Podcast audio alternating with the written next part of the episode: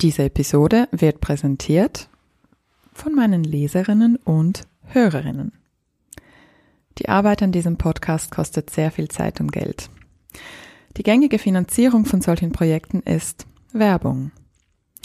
Ich fühle mich aber recht unwohl mit dem Einsprechen von Werbung und euch dabei irgendwelche Dinge anzudrehen, die ihr im Grunde nicht wirklich braucht. Und Firmen, die wirklich nachhaltige und kaufenswerte Sachen produzieren und dabei auch noch faire Werbetarife bezahlen, lassen sich sehr selten finden. Daher kommt gleich zu Beginn eine kleine Bitte von mir und zwar unterstützt meine Arbeit bitte mit einem Abo. Mein Ziel ist es, den Podcast und Blog irgendwann komplett von meinen Leserinnen und Hörerinnen zu finanzieren. Mit eurer Unterstützung ermöglicht ihr somit, dass es diesen Podcast auch weiterhin gibt.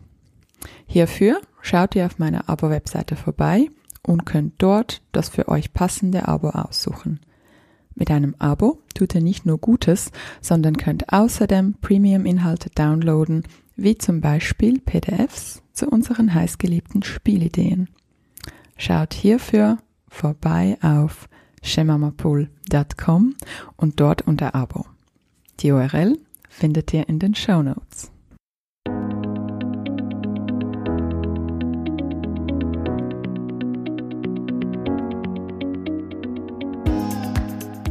Hallo und willkommen zum Go Hug Yourself Podcast. Ich bin Ellen Giro, lebe in Zürich und bin Mutter von zwei unfassbar tollen Kindern, die viel zu schnell groß werden. Ich bin außerdem Sozialwissenschaftlerin und Journalistin. In diesem Podcast stelle ich Fragen, höre zu und versuche gemeinsam mit euch herauszufinden, wie das geht, sich selbst zu umarmen. Ich möchte verstehen, wie das mit der berühmten Selbstfürsorge und erfülltem Muttersein in unserer Zeit wirklich funktioniert und wie wir mit Erziehung die Welt verändern können. Schön bist du heute dabei. Los geht's! Meine heutige Gästin ist Miriam Stein. Miriam Stein ist Kulturchefin bei der Harper's Bazaar. Sie ist Buchautorin und lebt mit ihrer Familie in Berlin. Miriam, ich freue mich sehr, dass du heute da bist. Vielen Dank für die Einladung, Ellen. Ich freue mich auch wahnsinnig. Dein Buch wurde mir von vielen empfohlen. Ich sah es auf Instagram, ich sah das bei einer Nachbarin. Ich hatte aber irgendwie zu Beginn nicht so Bock, mich mit dem Thema Wechseljahre zu befassen. Den finalen Nudge gab mir meine Schwägerin, ähm, die ihr kennt euch. Ich werde jetzt den Namen vorsichtshalber nicht erwähnen. Sie ist rund zehn Jahre älter als ich, ist selbstständige Innenarchitektin und wohnt in Berlin und für mich so eine klare Referenz in Sachen Good Stuff. Mm. Und als sie mir das Buch dann auch empfohlen hat, dachte ich, okay, ich glaube, ich muss jetzt mich wirklich mit diesen Wechseljahren befassen. Und ich glaube, was ich an Feminismus so mag, ist ja, dass, dass es mir immer wieder aufzeigt, dass so ein kleiner internalisierter Patriarch tief in mir sitzt. Und diesen, also wenn ich diesen dann erkenne, dann kann er auch verschwinden. Und ich hatte den Effekt auch beim Lesen, denn ich merkte tatsächlich, dass ich ähm, ein sehr verstaubtes Bild von Wechseljahren hatte. Und ich bin wahnsinnig froh, dass ich das Buch nun mit meinen 38 Jahren gelesen habe. Und ähm, ja, dass, dass da weniger Überraschungen auf mich wahrscheinlich warten werden.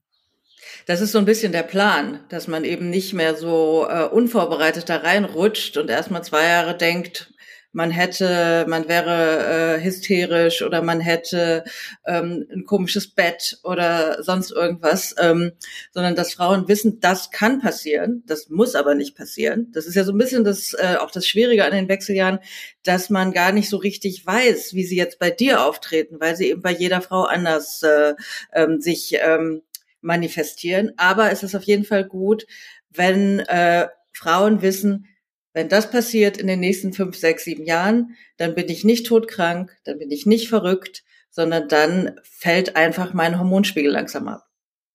Ja, es gibt ja auch Frauen, die das gar nicht haben, also die gar nicht von den Symptomen betroffen sind. Wie, wie ist da der Anteil? Wir sprechen ungefähr von einem Drittel, das gar keine Symptome hat ein Drittel das leichte Symptome hat und ein Drittel das schwere Symptome hat. Die Frauen ohne Symptome gehen aber trotzdem durch die Wechsel, also durch die Menopause am Ende. Das heißt, Das ist was, was tatsächlich alle Frauen betrifft, dass sich die Sexualhormone senken und dass die Blutung irgendwann aufhört. Das mhm. ist tatsächlich unabhängig von den Symptomen.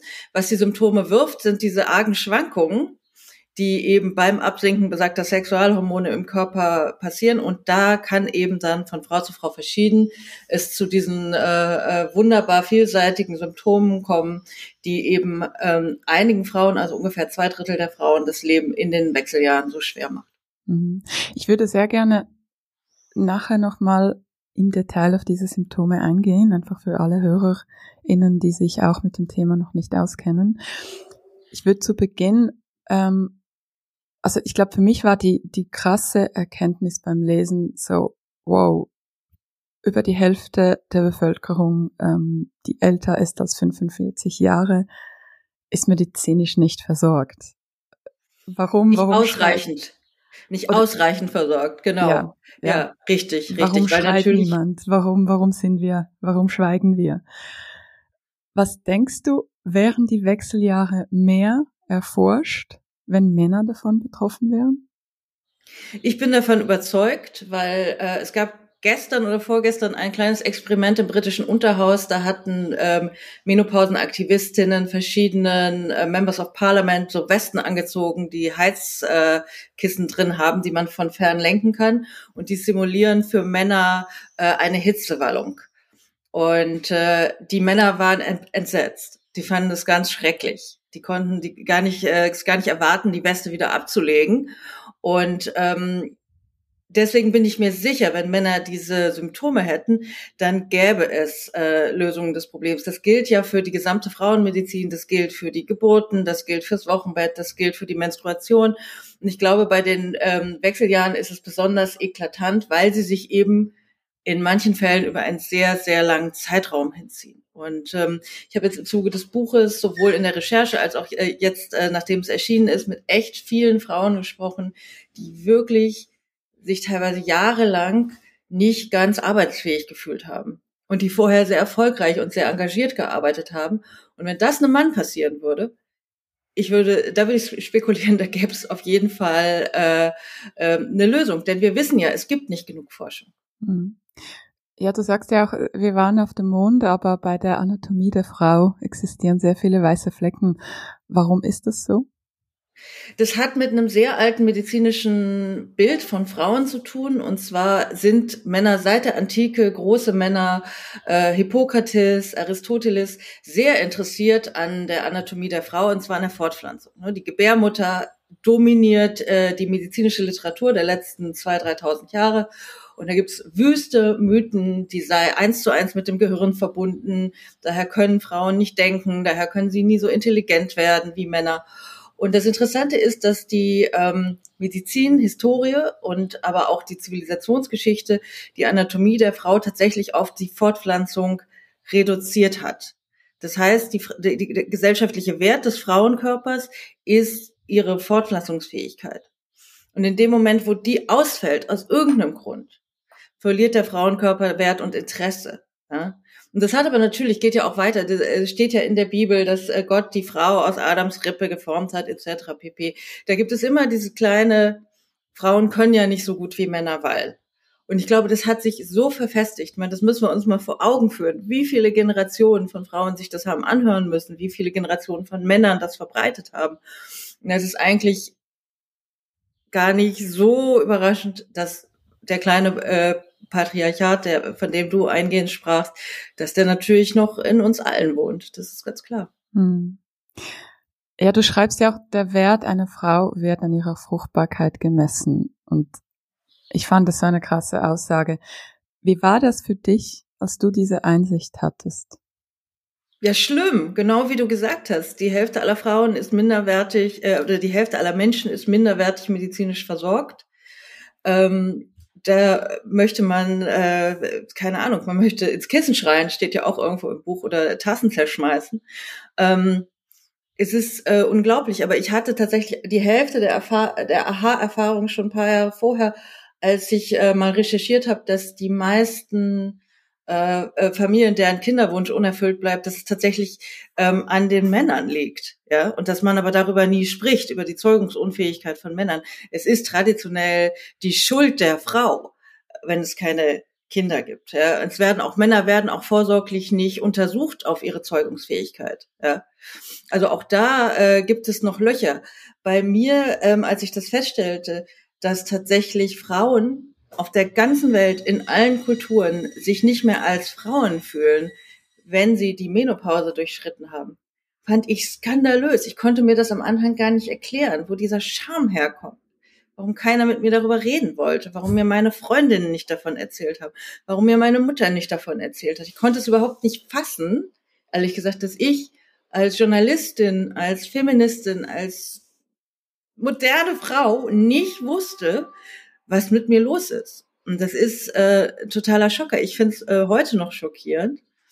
Und ähm, es ändert sich gerade was, es lockert sich gerade was auf. Ich glaube, da äh, war ich vom Timing äh, äh, ganz gut am Puls der Zeit, aber es reicht natürlich noch nicht. Wir müssen einfach forschen. Wir müssen forschen, wir müssen Informationen zugänglich machen und äh, wir müssen Ärztinnen und Ärzte, die zur, äh, zu den Wechseljahren beraten, viel besser bezahlen. Mhm. Genau, du beschreibst ja auch, dass tatsächlich auch die Budget einfach nicht vorgesehen sind für dieses Thema.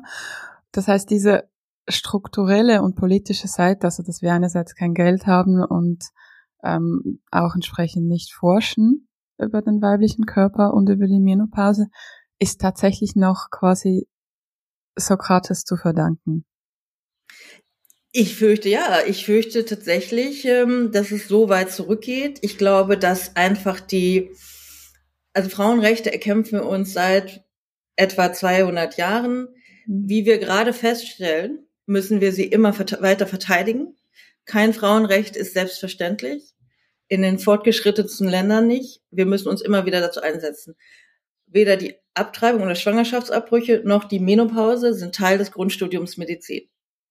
Das heißt, diese beiden großen, wichtigen äh, Bereiche der äh, Frauenmedizin werden Ärztinnen und Ärzte, die Allgemeinmedizinerinnen werden, nicht mitgegeben. Ähm, das muss ja einen Grund haben. Medizin ist ein großes System. Das ist natürlich auch gut und schwierig. Ich will gar nicht die Schulmedizin irgendwie dissen, weil ich ihr natürlich wahnsinnig dankbar bin und weil ich mich wahnsinnig privilegiert fühle, dass äh, meine Familie und ich in einem Land groß werden können, wo es ein öffentliches Krankenkassensystem gibt, wo es moderne Medizin gibt. Aber ich würde mich einfach äh, oder ich möchte mich einfach dafür einsetzen, dass sie so gleichberechtigt wie möglich in den nächsten Jahren äh, weiter und weiter praktiziert und dass eben Frauen auch den Mut haben, äh, dieses Recht für sich einzufordern. Und dazu gehört eben gerade bei den Wechseljahren, und äh, du hast es selber gesagt, du hattest Vorbehalte, ähm, man hat über die Periode gesprochen, äh, man spricht über Abbrüche, aber man spricht eben noch ungerner über die mhm. Wechseljahre. Und ja, ich glaube, das geht noch auf Sokrates und Aristoteles zurück und das Bild, dass eben äh, eine nicht mehr fruchtbare Frau keinen gesellschaftlichen Wert mehr hat. Und das Bild radieren wir jetzt heute mal in unserem kleinen Rahmen. Ich würde gerne ein Zitat von dir vorlesen aus deinem Buch. Seite 54. Du schreibst, je mehr aufgeklärte, selbstbestimmte Frauen ins mittlere Alter kommen, umso zentraler wird das Klimakterium, das ist ein anderes Wort für die Wechseljahre, für den zeitgenössischen Feminismus. Umso mehr Erzählungen werden wir hören und umso mehr Ideen und Bilder werden wir, werden geschaffen. Und das ist für mich wie so die zweite Seite. Also wir haben die eine Seite das Politische und dass wir, dass wir nicht forschen und kein Geld haben. Und dann haben wir eben diese kulturelle Seite, das auch für mich, hoppla, waren die Wechseljahre irgendwie so ein bisschen, ja, so peinlich und ich muss jetzt mich nicht da aktiv damit auseinandersetzen. Also ich google lieber nach Yoga und irgendwie äh, anderen Dingen als jetzt Wechseljahre. Und ich hatte so dieses Bild von diesem Ventilator am Büropult und das war's. Und ich sehe mich als moderne, gebildete, urbane Feministin. Warum? Warum wusste ich so wenig davon? Warum ist das Thema bei uns Frauen so schambehaftet? Eben deswegen, weil wir eben auch dem aufsitzen. Ich glaube, wir haben ein kulturgeschichtliches Missverständnis. Wir verwechseln immer noch, auch, auch wir äh, urbane, feministische Frauen, Weiblichkeit mit Sexappeal. Ich glaube, dass die wirklichen, das mhm. wirklich also was auch wirklich weiblich ist, wie zum Beispiel Menstruation, wie zum Beispiel Wochenbettsblutungen, wie zum Beispiel ähm, Brustentzündungen und wie zum Beispiel die Wechseljahre, die sogenannten ekligen Seite des Weiblichen, dass die genauso und mit der gleichen Gleichwertigkeit in, in aufgenommen und besprochen werden müssen wie die empowernden. Ja? Das ist das eine. Das andere ist eben, dass wir, glaube ich, schon und auch äh, urbane feministische Frauen ähm, Wechseljahre mit Alter in Verbindung bringen und mit Sterben und mit äh, nicht mehr jung sein und mit nicht mehr begehrenswert sein und mit nicht mehr diesem Bild entsprechen, das eben nicht äh, den Ventilator am Schreibtisch ist, ähm, äh, entspricht, sondern das eben äh, jung und flexibel und äh, mobil und gesund ist. Ja? Mhm. Und ähm, ich glaube halt, dass das ganz viel mit Bilddateien und mit Bild Bebilderungen zu tun hat. Und es gab irgendwie jetzt im Zuge der Berichterstattung um die gereizte Frau ähm, eine wirklich eine Diskussion in meiner Instagram-Community über Bilder, weil ein Beitrag war tatsächlich genau wie du sagst mit einer Frau mit so einem kleinen Taschenventilator bebildert. Und äh, das, das will keiner mehr sehen, weil ähm, Frauen im Klimakterium laufen nicht die ganze Zeit mit einem Taschenventilator rum. Wir haben auch nicht die ganze Zeit Hitzewallung. Das ist ja was, was sehr punktuell mhm. auftritt. Mhm. Und ich glaube einfach, dass die Tatsache, dass man genauso Frau und Mensch bleibt äh, im mittleren Leben bis ins hohe Alter, äh, das müssen wir lernen. Und dass es eben äh, dazugehört, dass man durch die Wechseljahre und eben mitunter durch äh, auch unangenehme Symptome geht, dass die aber nicht dauerhaft sind, dass du was dagegen machen kannst, dass du das um Gottes Willen nicht aushalten musst, wenn du nicht möchtest, wenn du das Gefühl hast, das äh, schränkt deinen Handlungsradius und deine Arbeitsfähigkeit ein. All das muss besprochen werden. Und ich glaube, dann wird es tatsächlich normaler, dass man eben im mittleren Alter ist oder darüber hinaus.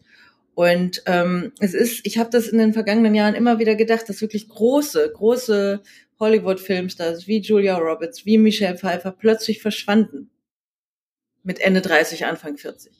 Die waren dann einfach weg, 15 Jahre lang. Und dann irgendwann äh, äh, feiern sie ihre Wiederauferstehung als äh, ähm, Großmutter, als mutige ältere Anführerin, als weise ältere Frau. Das ist dann wieder halbwegs okay. Aber dieses mittlere Alter, das findet irgendwie nicht statt. Und äh, da sind Frauen irgendwie kratzbürstig und äh, angefasst und äh, äh, leicht gereizt, reizbar und all diese Dinge. Und das kommen komische Assoziationen. Und ich glaube, keine moderne, junge, urbane Frau möchte mit diesem, ähm, mit dieser launischen, äh, mhm. Leicht angefetteten äh, Frau im mittleren Alter assoziiert werden. Mhm. Und ich glaube, man muss das anders sehen. Ich glaube, das gibt es und wenn es so ist, dann ist es so und das kann man annehmen und auch die äh, schlecht gelaunte Frau äh, kann wirklich äh, ganz warme und starke Momente haben. Ja? Und ich glaube, dass man sich davor fürchtet. Ähm, ich würde mir wünschen, dass wir uns davon frei machen können. Ich mir auch. Du hast vorhin zu Beginn einen Satz gesagt, ich bin nicht sicher, ob ich ihn richtig habe ihn noch notiert.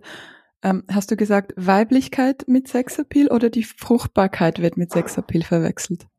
Weiblichkeit. Weiblichkeit. Weil das Ende der Fruchtbarkeit wird ja mit dem Ende der Weiblichkeit gleichgesetzt.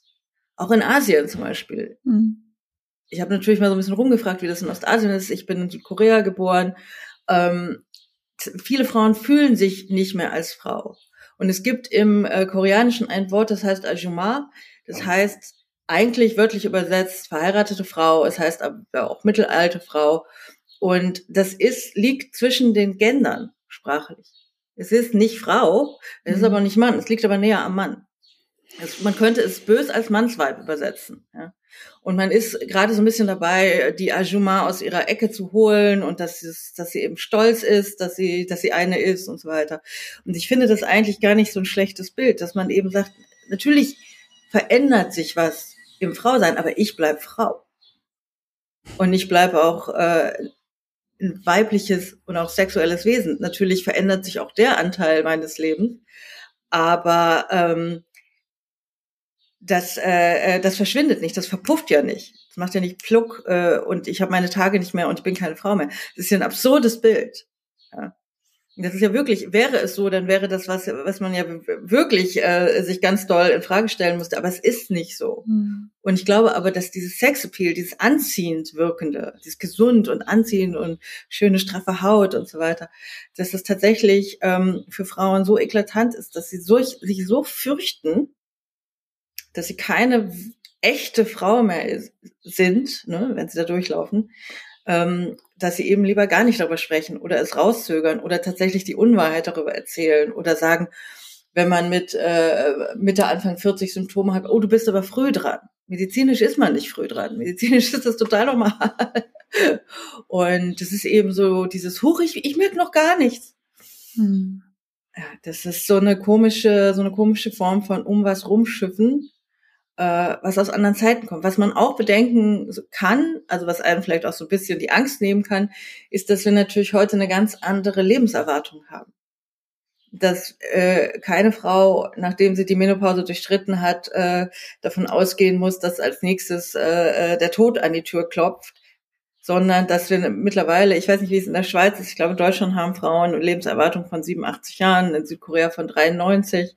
Ähm, da muss man sich äh, gar nicht fürchten. Und ich, ich möchte sowohl für mich nicht, aber ich auch für alle anderen Frauen nicht, dass sie die Hälfte ihres Lebens in, äh, in Scham und Furcht äh, in der zweiten Reihe der Öffentlichkeit verbringt. Hm. Ja, ich glaube, was für unsere Generation so schwierig ist, ist, weil wir ja wie so halb befreit sind. Also wir sind so an dieser Schnittstelle zwischen unsere Mütter und Großmütter, die wirklich total unterdrückt wurden und wir, die jetzt eigentlich das alles quasi haben. Aber gleichzeitig sind wir in unserer Seele und in unserem Hirn nicht befreit. Und das merkt man ja genau an diesen kleinen Dingen, wie zum Beispiel, wenn ich, also ich bin in der Ukraine geboren und ich bin zwar mit, mit zehn Jahren, seit zehn Jahren bin ich in der Schweiz, aber das war das Thema wenn, wann werde ich heiraten und wann werde ich endlich einen Mann haben? Und das war so die große Running Gag in der Familie, war so die Sorge, dass ich vielleicht lesbisch bin. Und ich weiß, das sind alles Dinge, die, die habe ich abgelegt und das ist weg, aber sie sind eben nicht weg. Und ich merke, dass die, dass, dass, dass die auch in den Köpfen von Schweizerinnen sind, von Amerikanerinnen.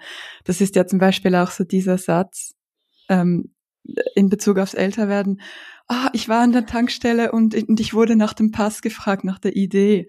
Das heißt, dieser Typ da denkt, ich bin minderjährig.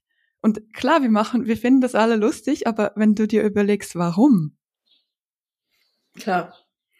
Klar, das ist einfach, weil ähm, du in diesem Mädchenstadium, das ist natürlich das alte Bild, da hat man früher geheiratet, da sind Frauen unschuldig und äh, äh, ähm, unbedarft, wissen selber noch nichts und sind halt äh, am verfügbarsten, könnte man jetzt äh, ganz polemisch äh, mhm. sagen. Und ich finde das auch, ich, äh, je mehr ich darüber nachdenke, was es bedeutet, jung zu sein, auch dass man jungen Leuten immer sagt, die ganze Welt steht hier offen. Ja, was heißt denn das? Dass sie mir nicht mehr offen steht? Ja? Dass sich alle Türen für mich schließen, weil ich nicht mehr jung bin? Das heißt also auch der Druck auf die jungen Leute, ja. Du musst also in den ersten 15 Jahren deines Erwachsenseins, bis du 35 Jahre alt bist, alles abhaken. Genau wie du sagst, du musst heiraten, du musst Kinder kriegen, du musst eine Karriere aufbauen, ähm, du sollst super dabei aussehen. Ja? Mhm. Und dann sollst du dich auch noch darauf vorbereiten, dass du super aussiehst, wenn du älter wirst. Das heißt, du musst vorsorgend anfangen zu Botoxen. Und das ist doch verrückt. Das ist doch irrsinnig. Ja? Das heißt, die Bilder, die wir von Jugend haben, die Bilder, die wir davon gemacht haben, wie zugänglich die Welt ist oder wie die Welt funktioniert, die ist in sich schräg. Für junge Leute, für mittelalte Leute, für ältere Frauen, da will ich gar nicht drüber sprechen, das ist ganz schwierig.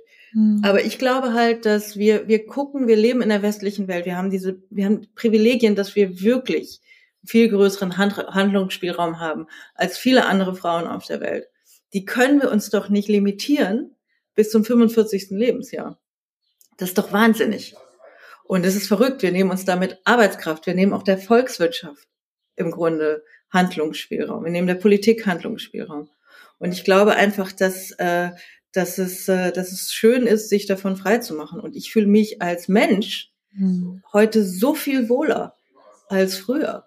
Ja. Ich möchte nie wieder 25 sein, ey, ehrlich gesagt. Hm. Nie wieder. Ich kann das sehr gut nachvollziehen.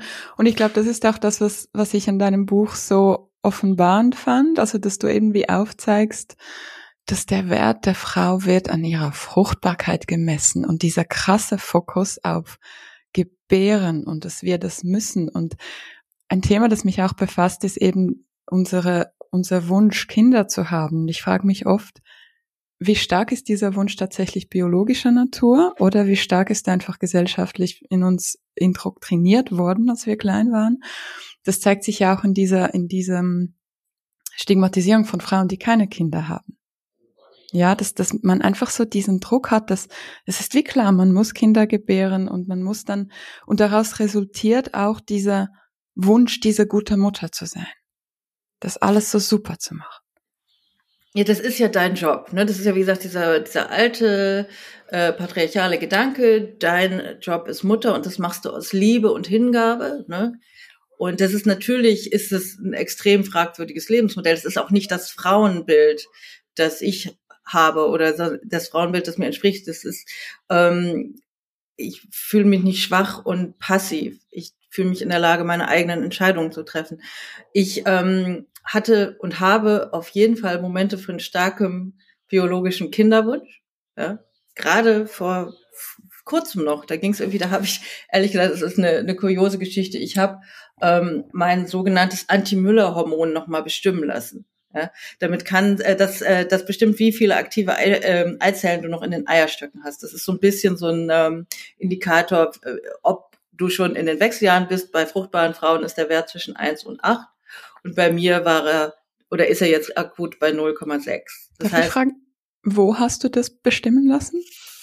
Das war auch ein Abenteuer bei meinem Hausarzt. Das habe ich selber bezahlt. Das ist in Deutschland ähm, nicht ähm, Teil der äh, Vorsorgebehandlung. Ähm, meine Frauenärztin möchte keine Hormonbestimmung im Blut machen, weil sie sagt, das sei nicht ähm, äh, repräsentativ, weil die natürlich schwanken. Das stimmt auch. Da gibt es unterschiedliche Meinungen zu, ehrlich gesagt, auch innerhalb der, der Medizin.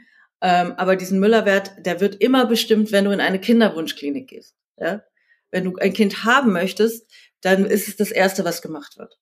Und ähm, ich hatte nämlich plötzlich Angst, nachdem irgendwie die, die gereizte Frau tatsächlich ein äh, großes Echo bekommen hat und ähm, ein Bestseller wurde, dass ich so gesagt habe, was ist denn, was machst du denn, wenn du überhaupt nicht in den Wechseljahren bist und wenn du einfach nur psychische Probleme hast, ja? Und deswegen habe ich noch mal diesen Test machen lassen, was ja in sich schon verrückt ist. Vielleicht bilde ich mir das alles nur ein. Ja, das ist so dieses dieses Gefühl. Deswegen bin ich auch so so entschieden dagegen, dass irgendeine Frau die Wechseljahre aushält, weil es natürlich ist. Das muss man nicht aushalten. Das ist Quatsch. Immer Frauen, Frauen müssen immer irgendwas aushalten, ja. Und äh, weil sie sich auch Sachen einbilden, ja, weil sie immer psychosomatische Probleme haben. Und trotzdem bin ich dem auch noch aufgesessen, habe diesen Test machen lassen.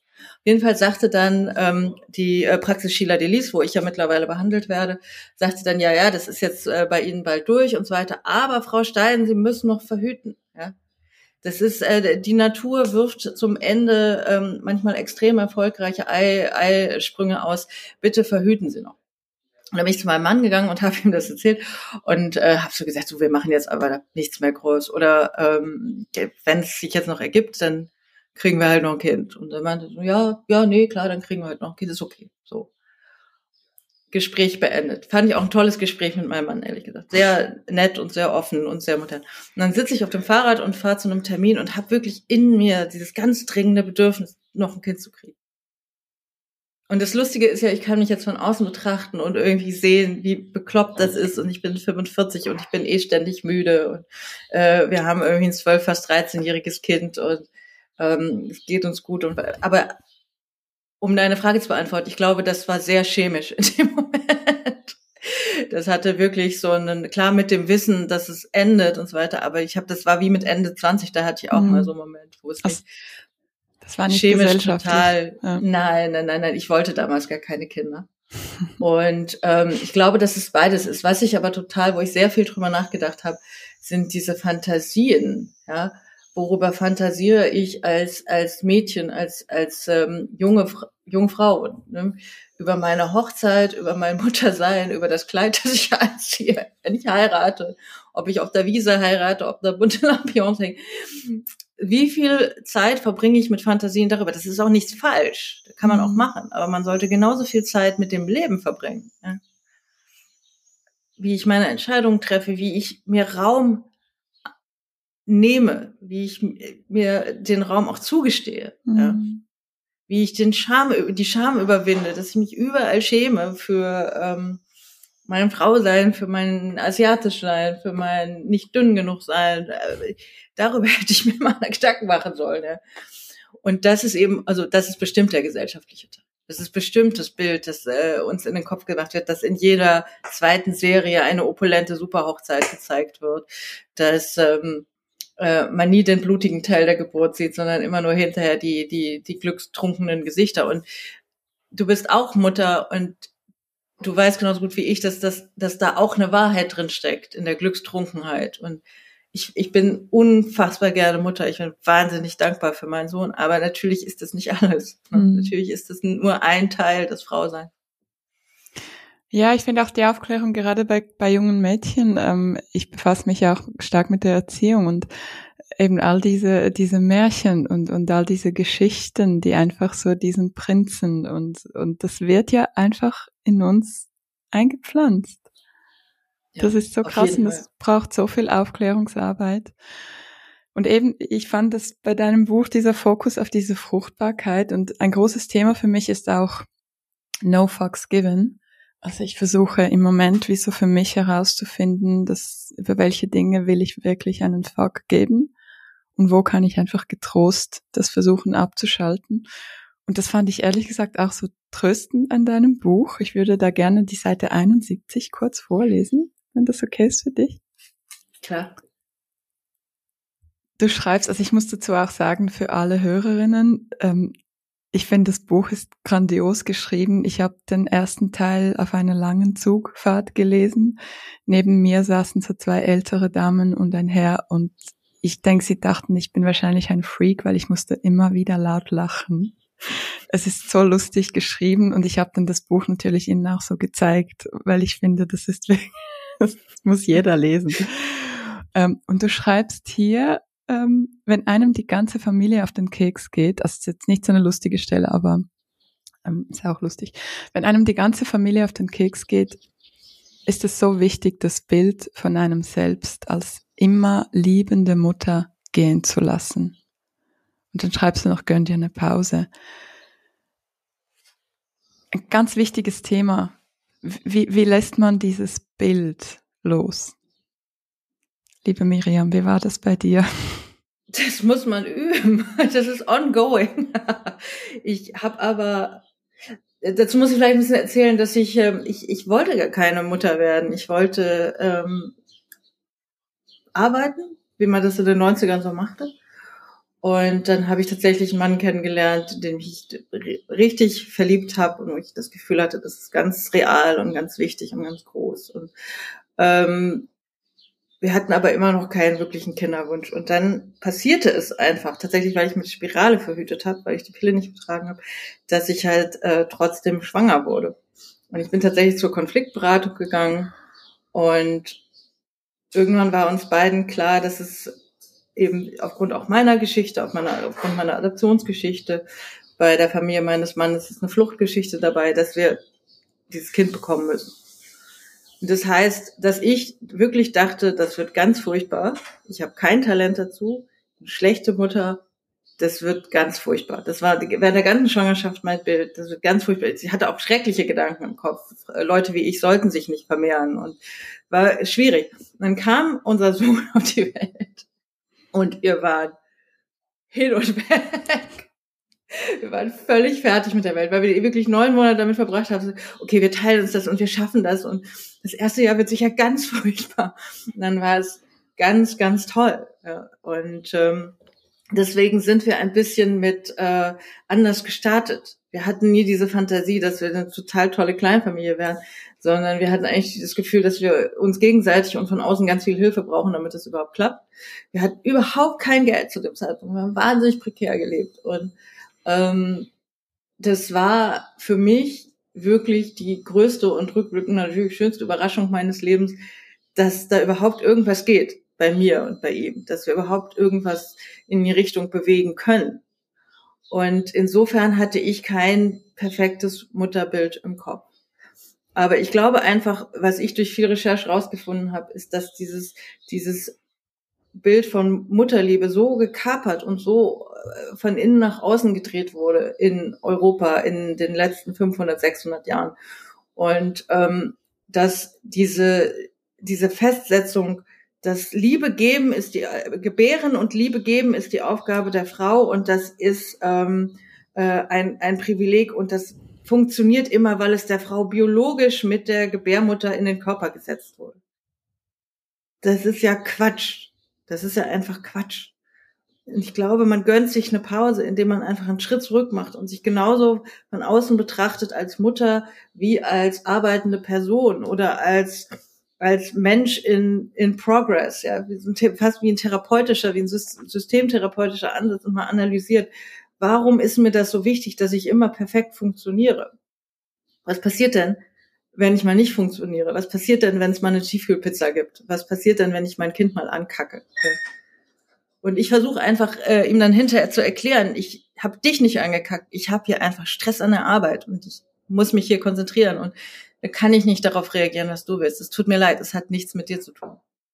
Und das Ding ist, also zumindest bei uns, er versteht das dann auch. Und ich glaube nicht, dass er es persönlich nimmt. Und ich sehe mich dann nicht als schlechte Mutter, sondern ich sehe mich einfach als ein etwas vollständigeren Menschen, der eben auch äh, sowohl für sich als auch eben für die Familie auf anderer Front einsteht. Ich, ich, arbeite natürlich wahnsinnig gerne, aber trotzdem mache ich das ja auch nicht nur zum Spaß. Ich verdiene damit ja auch Geld für unsere Familie. Ne? Und äh, der, das kann nicht immer gut funktionieren. Und ich glaube einfach, dass, dass diese Furcht dass man als Mutter versagt, eben auch damit zu tun hat, dass man als Frau versagt. Ich glaube, kein Mann würde sein, wie auch immer geartetes Versagen als, als Vater auf seine Männlichkeit beziehen. Ich glaube, diesen Zusammenhang gibt's nicht. Und da kannst du noch mal überlegen, vom Anfang des Gesprächs, als wir darüber gesprochen haben, dass man in der äh, äh Antike dachte, das Gehirn der Frau wäre mit der Gebärmutter verbunden dass der Penis oder die, äh, der, der, die Hoden mit, der, mit dem Gehirn verbunden sind, das habe ich noch nie irgendwo gelesen. Und gleichzeitig muss ich aber auch sagen, ich habe ganz viel über Blutlinie gelesen, ja, Blutlinie, die väterliche Blutlinie, bla bla bla. Aber Blut kommt bei Männern gar nicht vor. Das ist bei uns. Eigentlich müsste es Spermalinie heißen, tut's aber nicht. Klingt wohl irgendwie nicht pathetisch genug. Das heißt, dass man, glaube ich, sein Frau sein, sein, sein Ich sein, kann man, glaube ich, ganz getrost ab und zu von seinem Muttersein loslösen. Und ich glaube, dann schafft man es, hm. sich mal ein Päuschen zu gönnen. Hm, ein Päuschen zu gönnen. Du schreibst auch, es liegt durchaus ein Reiz in der Gereiztheit. Kannst du das unseren Hörerinnen erklären? Hat das mit diesem Päuschen zu tun, mit dem Loslassen oder noch mit mehr? Das hat mit mehr zu tun. Das hat ganz viel mit weiblicher Wut zu tun. Das ist auch ein Tabuthema übrigens. Es gibt sogar Studien darüber, dass äh, Menschen Wut in Frauengesichtern nicht erkennen. Darüber habe ich ein Buch geschrieben. Also so äh, äh, unbekannt und unerforscht ist weibliche Wut. Das ist ganz einfach, weil es nicht als weiblich definiert wurde.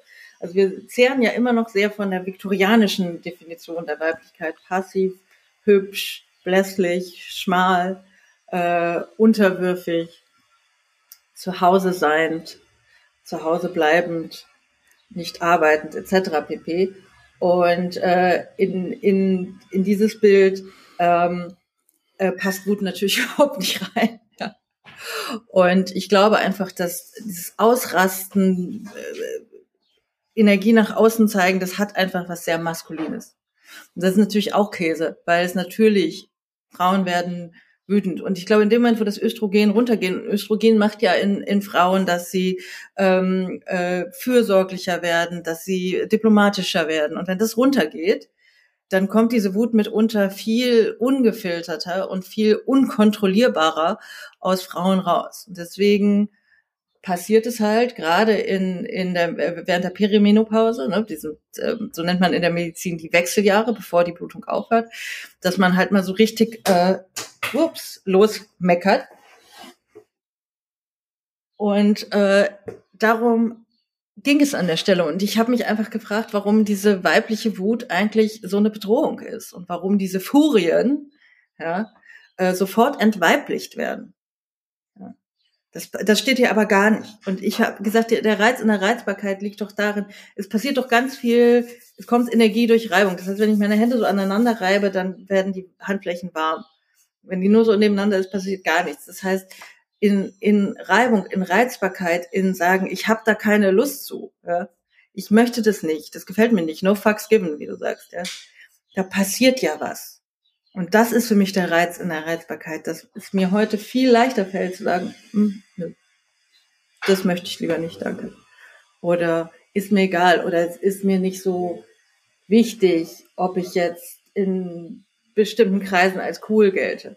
Ja ich äh, hatte immer äh, mein, äh, während meines Erwachsenenlebens äh, die große Furcht, dass ich nicht cool bin, dass ich nicht in den coolen Kreisen bin, dass ich nicht die coolen äh, äh, Freunde habe oder Leute, mit denen ich zu tun habe. Und ich muss dir ganz ehrlich sagen, ich kann dir Stand heute mit 45 Jahren ganz überzeugt sagen, I don't care. Ich habe total tolle Freunde, ich habe tollen Job, ich ähm, habe eine super Familie und es ist mir echt egal. Ja? Und das ist so erleichternd. Es ist so erleichternd. Es gibt mir so viel Energie an anderer Stelle. Und das ist für mich unter anderem der Reiz und der Reizbarkeit. Hm. Das Buch ähm, Rage Becomes Her, sie, das zitierst du ja auch und sie beschreibt ja als einen konstruktiven Umgang mit der weiblichen Wut ist, dass man aktiv wird und diese Wut in welcher Form auch immer, sei das in Form von Liedern oder sonstigen ähm, Garden quasi verarbeitet. War es dein Weg, mit deiner Wut umzugehen, indem du dieses Buch geschrieben hast?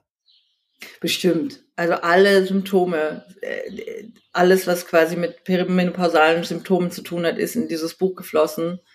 Und ähm, es ist auch so ein bisschen, ehrlich gesagt, die, eben die Wut darüber, dass ich das nicht wusste und dass es so wenig Möglichkeiten gibt und dass man nichts machen kann, wenn einem die eigene Gynäkologin sagt, das musst du aushalten. Dass man nichts machen kann, äh, wenn äh, der Hausarzt oder die Hausärztin sagt, ich kann jetzt aber dein äh, Blut nicht ähm, nach Hormonen untersuchen oder es dauert sechs Wochen. Und ähm, das sind natürlich alles Momente, wo ich so dachte, das kann eigentlich nicht sein. Und ich glaube, dass wenn man eben guckt, und da habe ich ja ein paar Beispiele genannt im Buch, ähm, gerade ähm, afroamerikanische Feministinnen in den USA haben sehr viel mit weiblicher Wut gearbeitet und sehr viel ihre Wut nach vorne gepackt und in Gedichte und Literatur und Musik gesteckt. Und äh, das war für mich immer wahnsinnig inspirierend. Und ähm, ich glaube, dass man, dass man das auch tatsächlich, indem man es rausgibt, ja, auch in was wahnsinnig Tolles verwandeln kann. Und ich habe auch das Gefühl jetzt im Gespräch mit dir oder auch in den ähm, in Lesungen und Veranstaltungen, dass man wirklich aufgrund dieser Energie, die diese Wut freisetzt, eben auch ganz viel Gemeinschaft schaffen kann. Ja. Und dass man sehr schnell mit Frauen ins Gespräch kommt, auch mit Frauen, die man nicht kennt. Auch was Schönes am mittleren Alter. Man hat viel weniger Smalltalk. Mhm. Man ist viel schneller bei genau diesen Themen. Wie geht's dir denn mit den Wechseljahren oder wie geht's dir denn mit pubertierenden Kindern oder wie geht's dir mit der Vereinbarkeit von Arbeit und ähm, und Familienleben und natürlich in den letzten zwei Jahren auch ganz akut mit mit Gesundheit und Vorsorge. Und plötzlich ist man sehr sehr schnell im Leben von anderen Frauen und Menschen und eben nicht mehr so im im äh, im Smalltalk. Das empfinde ich auch als total angenehm, ehrlich gesagt. Mhm. Stichwort Wut und Ärzte. Ich glaube, was mich sehr wütend gemacht hat beim Lesen, als du von den Frauen berichtest hast, auch von dir selber, die so schlecht beraten wurden und dass sie schlussendlich gar nicht mehr zum Arzt gingen. Ich kann das gut nachvollziehen. Ich habe auch das Gefühl, ich werde generell als Frau oft nicht ernst genommen von der Medizin. Ja, da, da gibt es äh, äh, Statistiken, die genau das bestätigen. Genau. Und ich würde das sehr gerne jetzt im zweiten Teil unseres Gespräches für unsere Hörerinnen Ihnen da ein bisschen Abhilfe schaffen, wenn wir ein bisschen konkret über die Wechseljahre reden und was dir geholfen hat. Und vielleicht zu Beginn, was waren so deine Symptome? Die, die. Es fing an mit äh, Schlafproblemen. Und dass ich nachts geschwitzt habe und aufgewacht bin und nicht mehr einschlafen konnte. Und ähm, das, ich konnte mir das auch überhaupt nicht erklären und ähm, habe dann wie gesagt gedacht, dass unsere unsere Matratze, unser Bett nicht gut genug belüftet ist, dass ich das Fenster immer auflassen muss, dass ich einen schlechten irgendwie äh, blöden Schlafanzug habe. Also ich habe es überall gesucht, nur nicht dort. Und dann kam daraufhin natürlich eine extrem pleiernde Müdigkeit. Ähm, dann wurden meine Zyklen kürzer und PMS größer, weil natürlich häufiger Menstruation, mehr äh, PMS und dann hatte ich aber auch wirklich ganz seltsame Symptome. Ich habe plötzlich Rosacea gekriegt, also so einen Hautausschlag. Und ich habe wirklich, also ich habe es auch rückblickend immer gedacht, ich habe es nicht zu würdigen gewusst. Ich hatte nie Hautprobleme, auch in der Pubertät nicht. Plötzlich sah aus, also ich habe das Bild auf Instagram gepostet, weil äh, man ja rückwirkend immer sagen kann, aber du hast ja gar keinen Ausschlag. Nee, jetzt gerade nicht. Hm. Ähm, aber ich hatte es wirklich schlimm. Also mich haben fremde Leute auf der Straße angehalten und gefragt, was haben sie denn im Gesicht? Auch am Auge hatte ich das.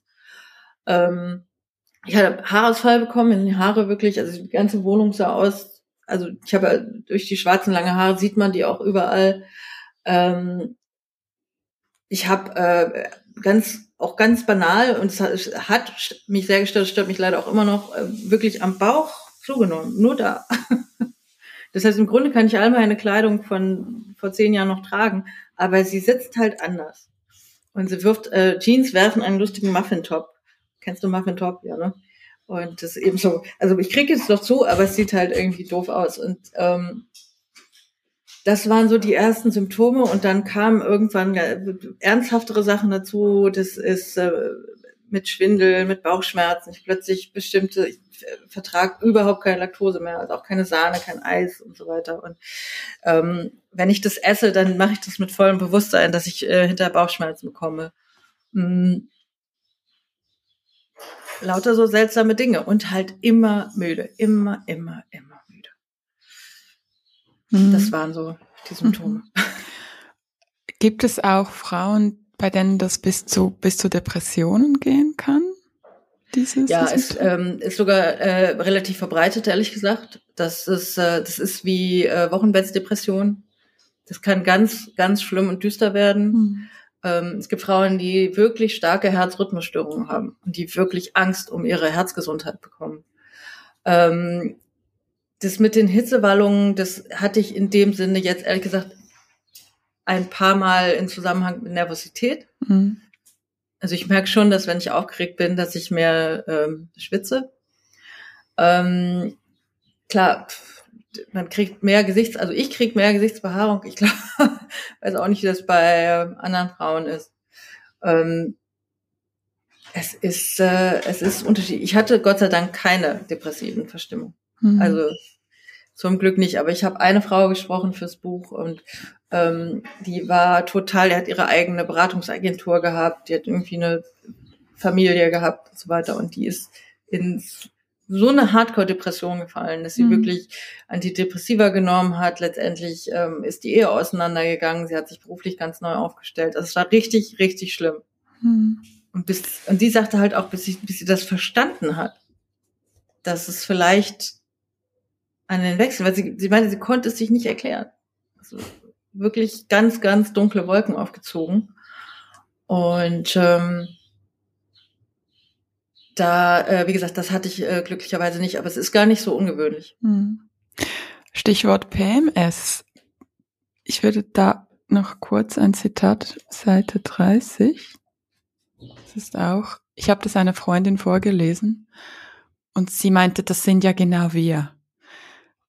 Du schreibst, eine Freundin flüsterte mir neulich zu, dass sie eigentlich, wenn sie ihre Familie behalten wolle, jeden Monat während der PMS-Phase ins Hotel ziehen müsste. Gehören PMS zu den Wechseljahren dazu oder ist das etwas, das man schon vorher hat? Die, also wenn man es vorher hatte, wird es mitunter stärker und dauert länger. Und äh, es ist so dieser, bei mir ist das so ein Druck, so eine innere Unruhe, Nervosität. Ich vergesse dann alles. Ich vergesse irgendwie mein Portemonnaie zu Hause. Ähm, ich vergesse den Schlüssel in der Wohnung, schließe mich aus. Ich äh, kack das Kind an. Ich ähm, ähm, werde ungeduldig hm. als Person. Und ähm, es hat mit den Wechseljahren zu tun, eben, dass es sich zyklisch verschiebt und eben mitunter stärker und länger wird. Und ähm, das kann echt unangenehm sein. Und das, das, das Schlimme ist ja, dass man dagegen ankämpft innerlich. Anstatt dass man es halt fließen lässt, ne, kämpfst du mit allen Mitteln dagegen an. Und das ist, äh, macht es, glaube ich, ehrlich gesagt noch schlimmer. Mhm. Und ähm, mein, äh, wenn man äh, irgendwas raten kann, ist es einfach passieren lassen. Ist halt so. Ähm, eben auch wieder versuchen, raus damit, keine Ahnung, rennen, Tassen zerschmeißen, äh, Chipstüten essen. Es ist dann halt so. Und ähm, ist nicht schön. Also auf jeden Fall nicht. Und äh, hätte ich jetzt nicht gebraucht, um mich als Frau zu fühlen, ehrlich gesagt. Mhm. Mhm. Ich finde, es zeigt, es bringt auch so Gefühle an die Oberfläche während der PMS, die vielleicht auch gehört werden müssen und die vielleicht auch Beachtung finden müssen. Meinst du das mit fließen lassen? Also diese Gefühle nicht verdrängen, sondern einfach ja. durchfühlen? Ja. Genau, genau. Das ist eben, dass du eben schaust, was, was sitzt da, warum sitzt es da, warum macht mich das so traurig? Mhm. Ähm, oder warum macht mich das so wütend? Oder warum nehme ich das so persönlich? Bei mir immer ein großes Thema, dass mhm. ich in der PMS alles persönlich nehme. Mhm. Dinge, die ich wirklich nicht persönlich nehme, die nichts mit mir zu tun haben. Und äh, da hilft es mir wirklich manchmal auch ganz laut zu sagen, das hat nichts mit mir zu tun. Das ist nicht, geht nicht auf mich zurück. Mhm. Weil das ist immer mein erster Instinkt. Mhm. Und ähm, äh, ich glaube, äh, das könnte helfen, aber es, helfen, aber es ist, es ist nicht angenehm, es ist nicht schön, es ist auch, lässt sich auch nicht schön reden. Mhm. Wie alt warst du da, als es bei dir losging? Ich war, als ich äh, Schlafprobleme bekam, war ich tatsächlich etwas älter als du jetzt, also mhm. so 39, 40. Und als es dann wirklich unangenehm wurde, vielleicht 41, 42. Mhm. Ja, weil ich finde das mit den PMS, also vielleicht wäre das tatsächlich etwas, ähm, ich bin jetzt ja neu in äh, Therapie wieder, einfach auch um den ganzen Ukraine-Konflikt zu verarbeiten. Und die PMS sind schon ein großes Thema bei mir. Und meine Therapeutin, ich habe sie via Google Search ähm, gefunden, als ich nach feministischer Psychotherapie Zürich gesucht habe. Das ist tatsächlich ein Berufszweig. Und das ist, glaube ich, die erste Therapeutin, mit der ich mich einfach wahnsinnig gut verstehe, weil sie all die Bücher kennt und, und einfach meine Themen. Aber ich glaube, die Wechseljahre, die muss ich mit ihr besprechen, weil das, das war mir nicht bewusst, dass das mit diesen PMS. Und ähm, ja, ist schon, ist schon wahnsinnig spannend. Was du auch erwähnt hast, ist die Rosacea. Bei mir war das interessanterweise so, dass sie bei mir ähm, hier extrem stark war. Also ich hatte wirklich so einen roten, feuerroten Kreis, das ging los in der Schwangerschaft. Und das hat meine Frauenärztin null ernst genommen. Sie fand dann wie so, ja, also ich sehe gut, ich, ich entspreche dem Schönheitsstandard und quasi ist sowieso so ein Luxusproblem, dass ich mich da beklage. Das war einfach so pff, hormonell bedingt. Und mich hat das extrem belastet, jahrelang. Ich hatte das dann immer wieder stärker ja. und schwächer. Und ich habe vor einem Jahr mit Zuckerfrei angefangen, weil ich da so ein Buch gelesen habe und, und über die ganze Zuckerindustrie. Und es hat sehr viele gute Nebeneffekte, seit ich kein Zucker esse. Und das ging dann weg plötzlich. Es war so spannend und das, ich, ich hätte es wie cool gefunden, wenn mir das jemand gesagt hätte damals, dass das vielleicht mit dem zu tun hat, weil du hast ja auch für dich herausgefunden, dass Zucker ein Thema war. Wie war das genau bei dir? War genau wie bei dir. Ich hatte Rosacea, mich hat das belastet. Ich war beim Hautarzt und der hat mir vier unterschiedliche Antibiotika verschrieben, die ich drei Monate genommen habe und es wurde besser. Hm. Dann kam der Sommer, dann kam der Winter, dann kam es wieder. Und dann habe ich gedacht, ich mache das nicht nochmal. Ich werde meinen Körper nicht nochmal mit so einer Bombe. Man wird ja auch resistent irgendwann. Also man braucht ja vielleicht auch ähm, Antibiotika mal für andere Sachen. Und dann habe ich angefangen zu googeln und zu recherchieren und das hilft bei Rosacea und ähm, hatte übrigens auch, ich habe sowohl den Hautarzt gefragt, als auch nee, nur den Hautarzt, ob das mit den Wechseljahren zusammen, nee, nee, nee, kann nicht. Ähm, meine äh, HNO-Ärztin, die auch chinesische Medizin praktiziert, die meinte irgendwann, ja, ja, nee, das hängt auf jeden Fall zusammen. Das sind halt hormonelle Umstellungen, ja Schwangerschaft auch. Und ähm, ich habe aufgehört, Zucker zu essen, auch erst unter Protest, weil ich ja, wie, wie du eingehend sagte, ähm, Kulturchefin bei Harper's Bazaar bin und mich immer so ein bisschen innerlich immer dachte, ja, ja, das mit dem Zuckerfrei, mhm, das steht dann in so in so Heften wie unserem und äh, um Frauen nur noch mehr zu quälen. Und ich musste aber wirklich auch zu meiner ähm, Schande und zu meiner Überraschung äh, eingestehen, dass wie bei dir, dass es tatsächlich wegging und dass es viele positive Effekte hatte auf mein Befinden. Und ähm, ich habe äh, seitdem meine Ernährung eh relativ radikal umgestellt. Und ähm, tatsächlich hilft das auch, um Wechseljahrsbeschwerden ein bisschen unter Kontrolle zu halten kein bis weniger Zucker, viel pflanzenbasierter, kein rotes Fleisch. Also wenn dir irgendwann oder den Hörerinnen irgendwann Arzt sagt, sie müssen mal Steak essen, Arzt wechseln.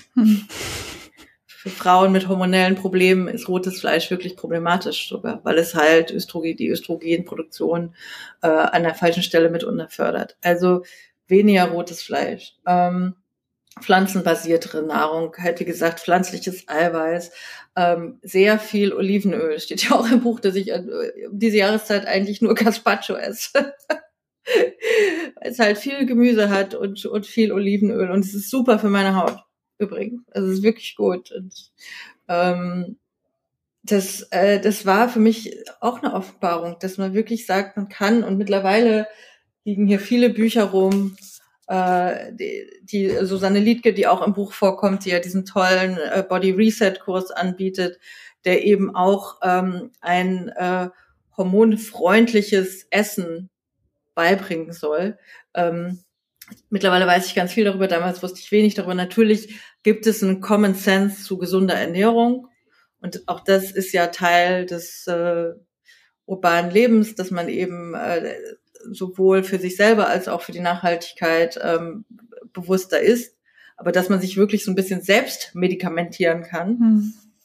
habe ich auch erst in dem Prozess gelernt. Hm. Ich habe jetzt so einen verrückten Gedanken. Ich habe wie, also was für mich jetzt noch gut wäre, du hast ja dieses äh, Müller-Hormon erwähnt und dass du das bei, dir, bei einem Arzt hast messen lassen.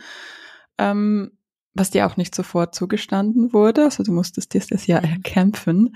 Und ich denke, was wir Frauen brauchen, ist ja wie so ein äh, Teststreifen, also wie wir das bei den Schwangerschaftstests haben oder bei Corona, ähm, wo wir einfach nachmessen können, bin ich jetzt in den Wechseljahren?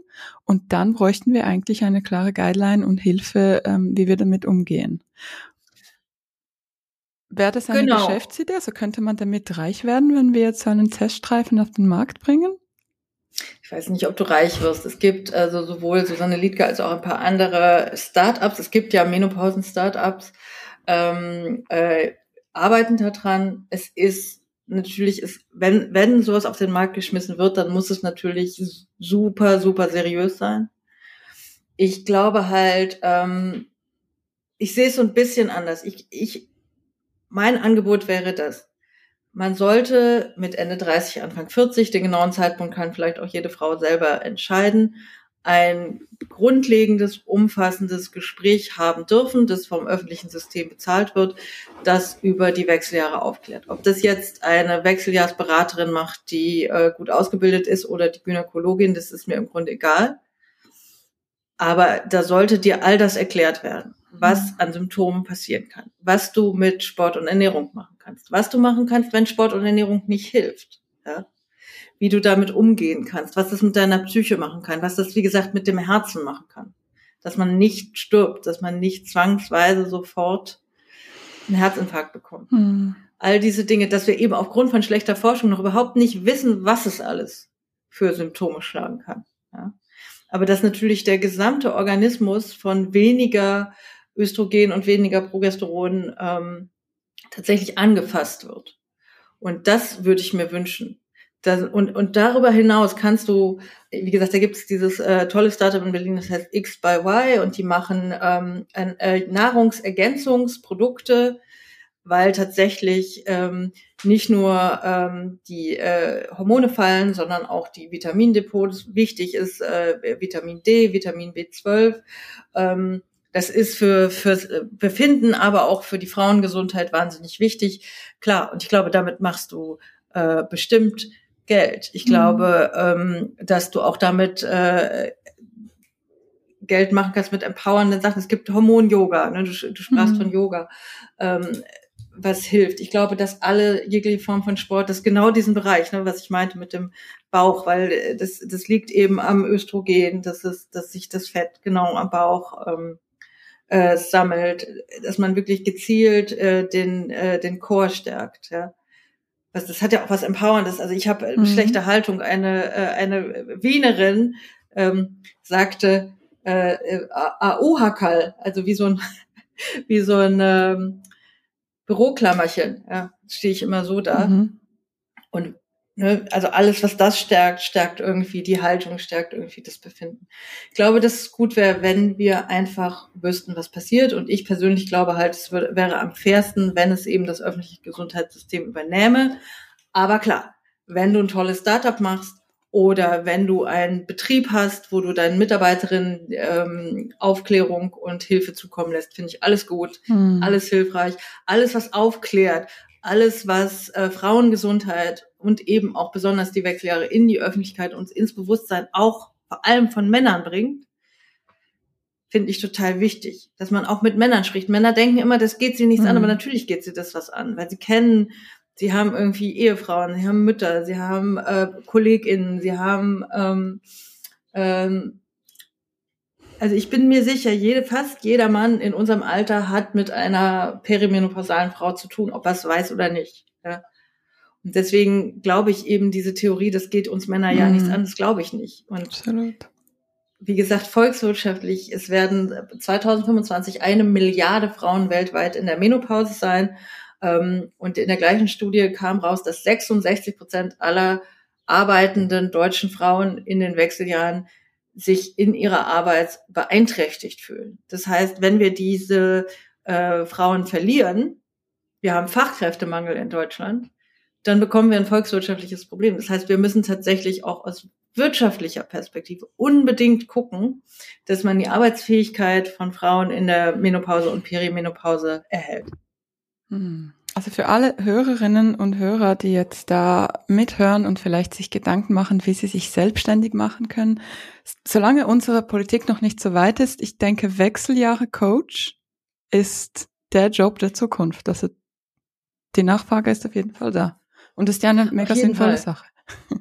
Auf jeden Fall. Und ich glaube halt auch, dass äh, ähm, Hebammen, die ja auch, ich weiß nicht, wie es in der Schweiz ist, aber in Deutschland sehr schandhaft behandelt werden, hm. sehr stark unterbezahlt. Und ja. ich kriege immer noch eine Gänsehaut, wenn ich an meine Hebamme denke, die, die in dieser kurzen Zeit mir so, also ich, ja. es ist, äh, was, was die Frau in meinem Leben geleistet hat, wie viel positive Weichen die gestellt hat.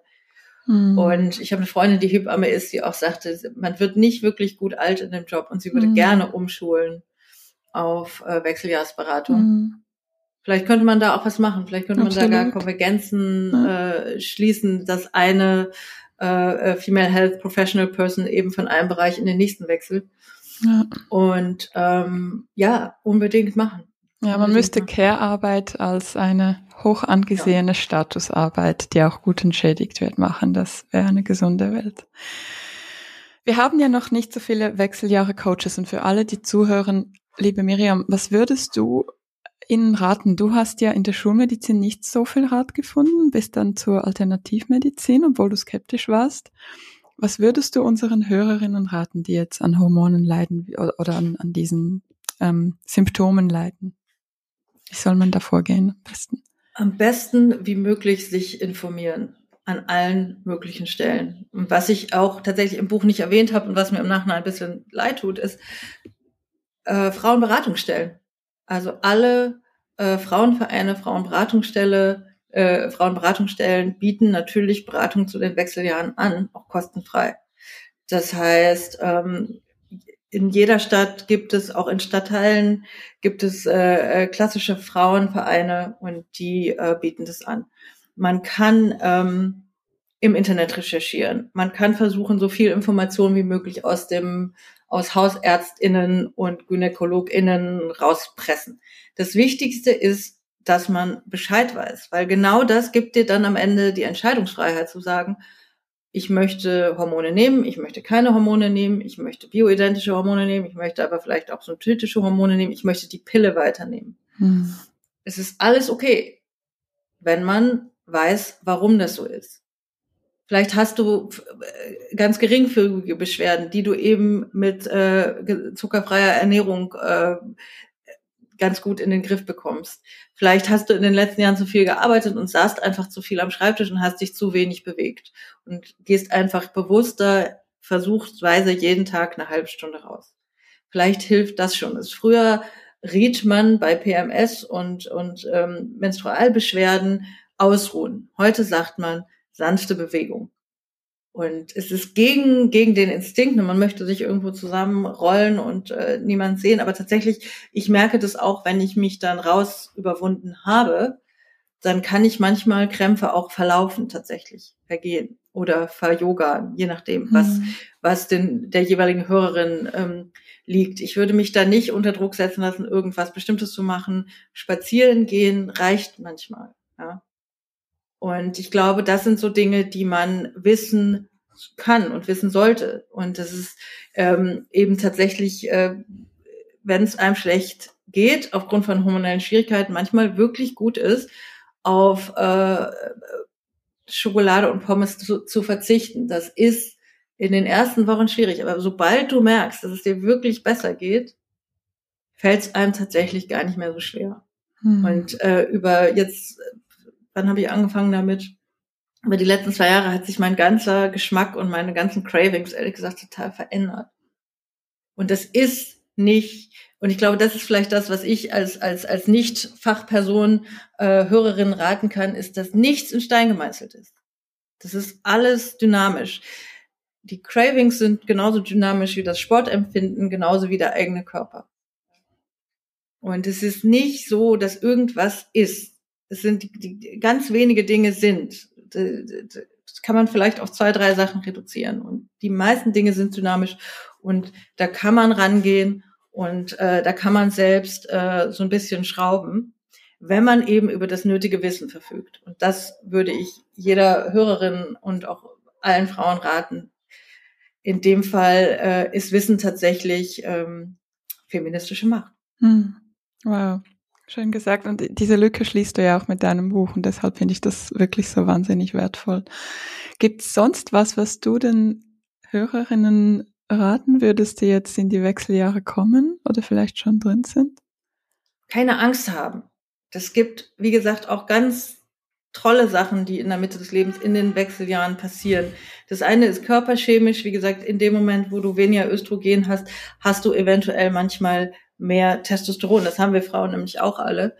Und das kann äh, total interessante Blüten schlagen. Es kann sein, dass du eine Wahnsinnslibido entwickelst und total Lust auf Sex hast. Es kann sein, dass du viel durchsetzungsfähiger wirst. Den meisten Frauen, die ich gesprochen habe, wenn sie, wenn sie ihre Depressionen äh, so ein bisschen ähm, äh, tatsächlich ähm, lindern können, ist, dass sie wirklich leichter und direkter für sich einstehen können, weil sie eben eher an sich zuerst denken und nicht zuerst an alle anderen. Und das ist total toll. Es ist irgendwie gerade, wenn, wenn man eben wie ich aus den 90ern kommt, wo irgendwie Leistung alles ist und man nur auf seine Leistung reduziert wird. Ähm, es ist total toll, wenn man äh, was kann. Und ich bin jetzt 20 Jahre Journalistin und ich kann das. Das Handwerk kann ich. Ich kann das auch ganz schnell. Und es ist nicht, nicht alles, was ich äh, mache. Ich schreibe manchmal Bildunterschriften und schreibe manchmal langweilige Sachen. Das ist nicht immer aufregend und toll, aber ich kann das und ähm, das Wissen, das macht mich auch manchmal total glücklich. Ja.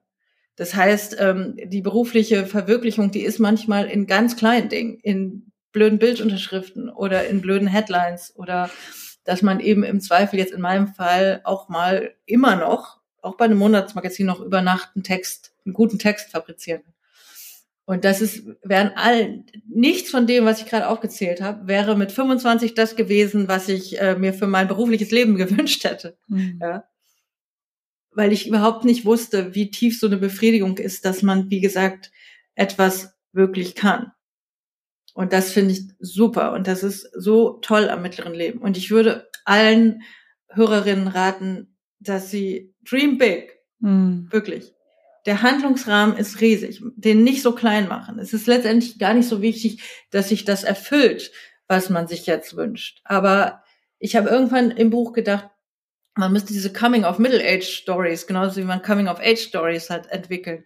Dass wir jetzt genauso wild über unsere, unser 65-jähriges Selbst fantasieren, wie man mit 15 über das 35-jährige Selbst fantasiert hat.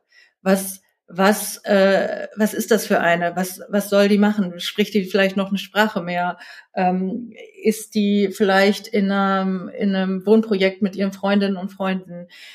wer weiß das schon, aber nicht limitieren lassen, nicht die Haare abschneiden, weil es sich nicht ziemt, nicht auf kurze Röcke verzichten, weil das mit, äh, mit dem Alter und den alten Beinen nicht einhergeht.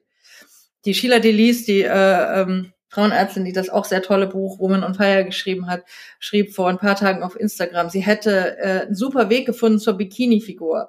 Traumbikini aussuchen, anziehen, fertig. Raus.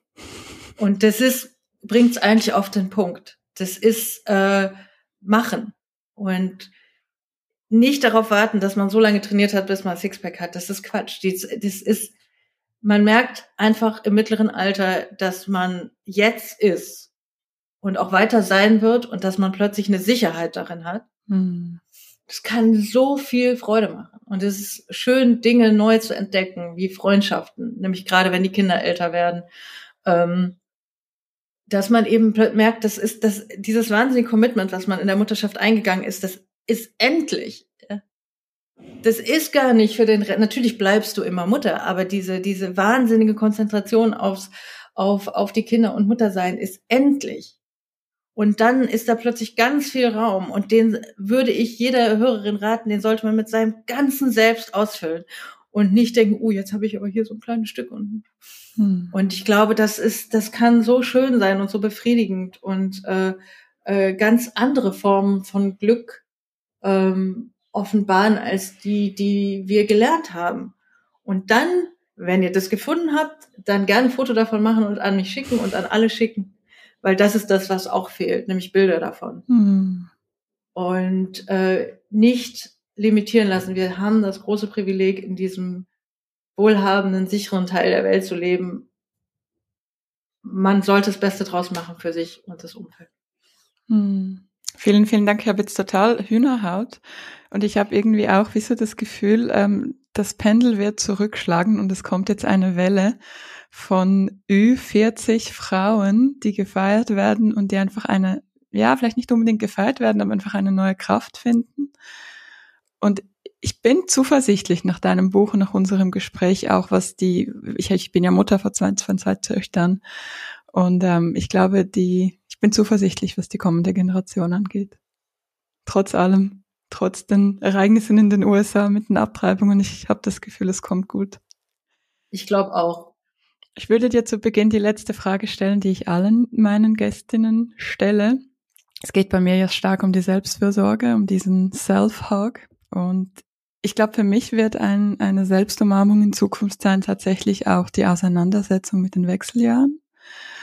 Ähm, ich habe mich ja bisher schon sehr stark mit Achtsamkeit befasst und mit all den Themen, aber ich glaube, das motiviert mich da noch mehr weiterzumachen, weil das jetzt nicht ein Thema ist, das mit der Jugend weggeht, sondern du zeigst auf, dass das eigentlich erst jetzt losgeht. Was ist deine Selbstfürsorge? Und das muss nicht jetzt eine Kerze und ein Bad sein, das kann auch was ganz anderes sein. Meine Selbstfürsorge ist ähm, Raum für mich. Ich bin total, also ich bin ja ähm, immer schon in Homeoffice gewesen, weil mein Büro in München ist. Ist Raum für mich selber hier alleine sein und ich werde ab nächstes Jahr ein äh, kleines Atelier, einen kleinen Raum nur für mich alleine haben. Und äh, das macht mich äh, total glücklich, die Perspektive davon, dass ich eben ähm, eine Tür zumachen kann zu dem Raum, wo eben nur ich bin. Und ich muss dir ehrlich sagen, was ich am erholsamsten für mich finde, ist, wenn ich hier zu Hause mal am Wochenende alleine bin. Mhm. In meinem ganz gewohnten, sicheren Umfeld, aber ohne Familie. Und ich freue mich wahnsinnig, wenn die dann wiederkommen, aber ich freue mich auch irre, wenn die gehen. Und das ist meine Selbstfürsorge, dass ich das eben auch ein paar Mal im Jahr sagen kann. Ich sage so, jetzt müsst ihr. Ja. Und dass ich das für mich einfordern kann. Das ist meine Selbstfürsorge. Hast du herausgefunden, warum diese Ruhe? Weil das geht mir genauso.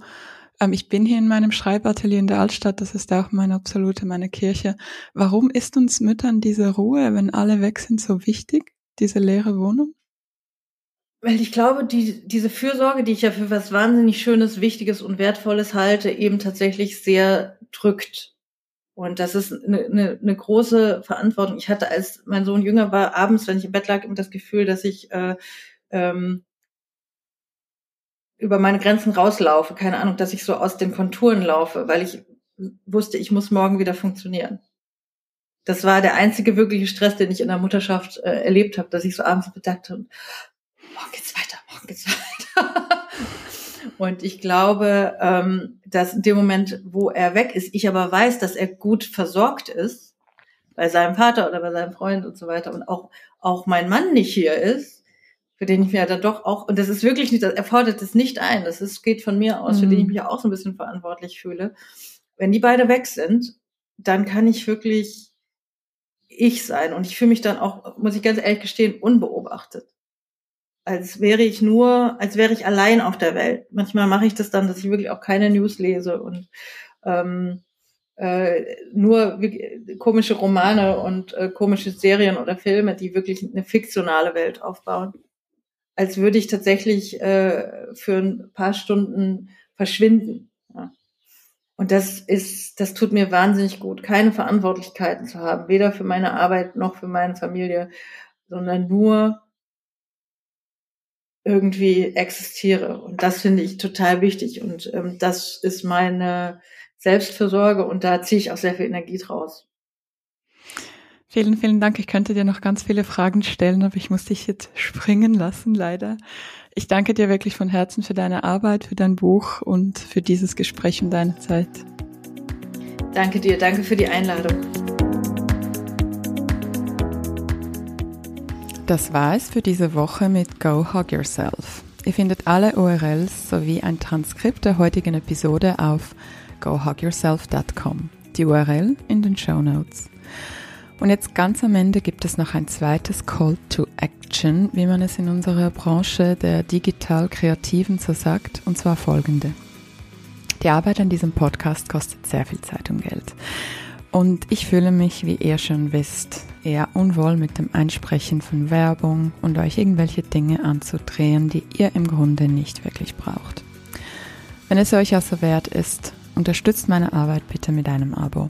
Und wenn das schon geschehen ist, weil ich das in der Intro ja schon gesagt habe, oder falls ihr euch ein Abo gerade nicht leisten könnt, helft dem Podcast zu wachsen und teilt diese Episode mit anderen Menschen. Hierfür einfach die Podcast-URL über WhatsApp, Facebook oder E-Mail verschicken mit dem Hinweis absolute Hörempfehlung. Damit unterstützt ihr indirekt meine Arbeit und helft dem Podcast zu wachsen. Vielen Dank schon im Voraus. Das war's somit für heute. Ich wünsche euch einen schönen Tag oder je nachdem Abend. Wir hören uns bald wieder und bis dahin, go hug yourself.